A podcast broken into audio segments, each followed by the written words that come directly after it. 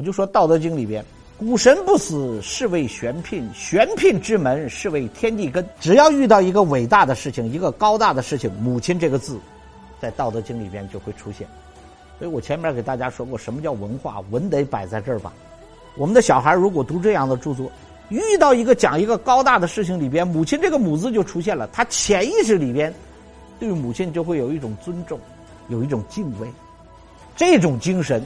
在一种文化里，对母亲的尊重、敬畏的这种精神，应该是什么样？绵绵若存，它是我们取之不尽、用之不竭的精神的源泉。那所以言外之意就是说，你在一种文化里边，如果没有对母亲的敬畏和尊重，那这个文化其他方面都会崩塌。感谢您的收听。现推出韩鹏杰老师精读《道德经》深度解析课程，获取课程请关注公众号 a b a m 六九六，回复“韩鹏杰”三个字就可以订阅课程。